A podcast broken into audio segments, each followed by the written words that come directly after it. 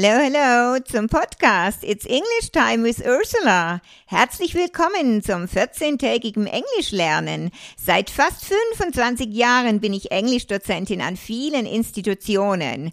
Übers Hören möchte ich euch nun zum Englisch auffrischen animieren. Viel Spaß. Have a lot of fun. Good morning, good afternoon, good evening. Just hello to everybody again. So it's English time with Ursula. So, another episode today, and really many thanks to all for all the feedbacks I am getting.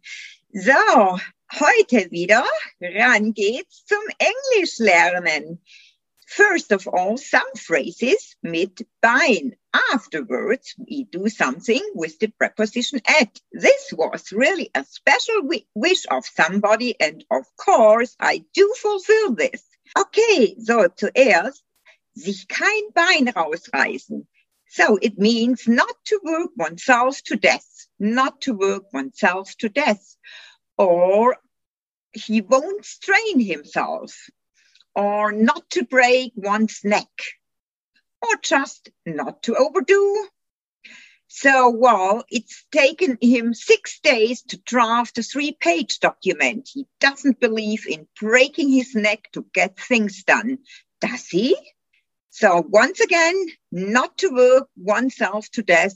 So quite easy is that for sich kein Bein rausreißen oder not to break one's neck oder of course just not to overdo. Tomorrow is Monday. So I hope you don't get out of bed on the wrong side. So, ich hoffe, ihr steht morgen nicht mit dem verkehrten Bein auf. So she must have got out of bed on the wrong side this morning because she was very short tempered with her secretary. She must have got out of bed on the wrong side this morning because she was short tempered with her secretary. Das bedeutet, sie muss mit dem verkehrten Bein aufgestanden sein oder falschen Bein, weil sie war so gereizt mit ihrer Sekretärin. To have got out of bed on the wrong side. Always to fall on one's feet, always to fall on one's feet. He has been sacked from several jobs, but he always manages to fall on his feet to find a better one. Das bedeutet natürlich immer wieder auf die Beine fallen. Always to fall on one's feet. He's been sacked from several jobs, but he always manages to fall on his feet and find a better one. So, and the last phrase for today is well, they waited outside Buckingham Palace until they were ready to drop, but they never saw the Queen. They waited outside Buckingham Palace until they were ready to drop, but they never saw the Queen. Das bedeutet, sich die Beine in den Bauch stehen. To stand until one is ready to drop. To stand until one is ready to drop. They waited outside Buckingham Palace until they were ready to drop, but they never saw the Queen. Okay, so, and now the preposition at. At verwenden wir einmal bei Punkten oder auch bei einer Position. Turn right at the traffic lights. Das bedeutet bei der Ampel. Dinner is served when everybody is at the table. Das Abendessen wird nur serviert, wenn jeder am Tisch sitzt. So, at the table. Aber auch, wenn wir sagen möchten, sie wohnt in der Hauptstraße Nummer 10. She lives at 10 Main Street. Einmal sagen wir anders als im Deutschen nicht in, sondern wir verwenden at, denn wir haben zusammen mit der Hausnummer einen ganz genauen Punkt. Also, she lives at 10 Main Street. Also, sie wohnt in der Hauptstraße Nummer 10. Noch ein Unterschied zum Deutschen. Wir haben die Hausnummer im Englischen vor der Straße und nicht wie im Deutschen nach der Straße. She lives at 10 Main Street. Dann natürlich auch für Orte, wo man lebt oder arbeitet oder einkauft, sich einfach trifft. So she's at home now. Is the party at your place or is it at your father's? She's at work, she's at school, she's at church. Bei der Arbeit, aber in der Schule, wir haben im Deutschen wieder in, im Englischen sagen wir auch at school. Und noch ein Unterschied, keinen Artikel im Englischen, einfach at work, at school. Okay, she bought an aspirin at the chemist's. Sie kaufte eine Aspirin in der Drogerie.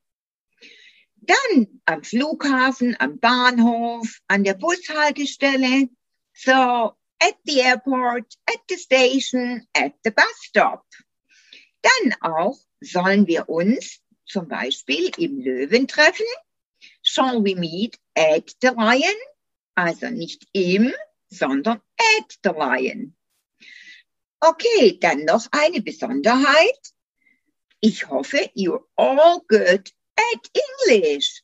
At English und nicht in Englisch. Ja, im Deutschen haben wir natürlich in. Genau dasselbe wäre bei bad. So I hope you aren't bad at English. So, well, I'm not very good at chess. Ich bin nicht sehr gut im Schach. Maybe you are better at chess than me. Dann noch etwas zu add. Natürlich haben wir add auch bei den Uhrzeiten.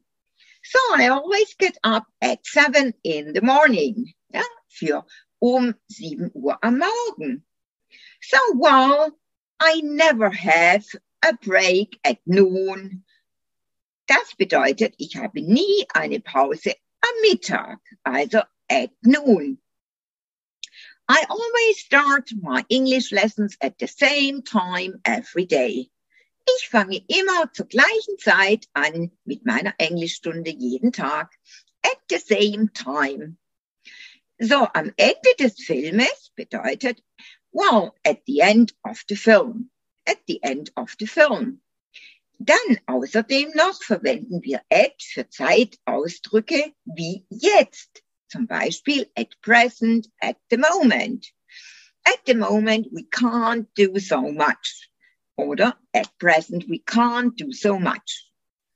Dann natürlich für Zeitbereiche am Wochenende, Feiertage und so weiter. At the weekend, at Easter, at Christmas. Aber ich glaube, das wisst ihr schon.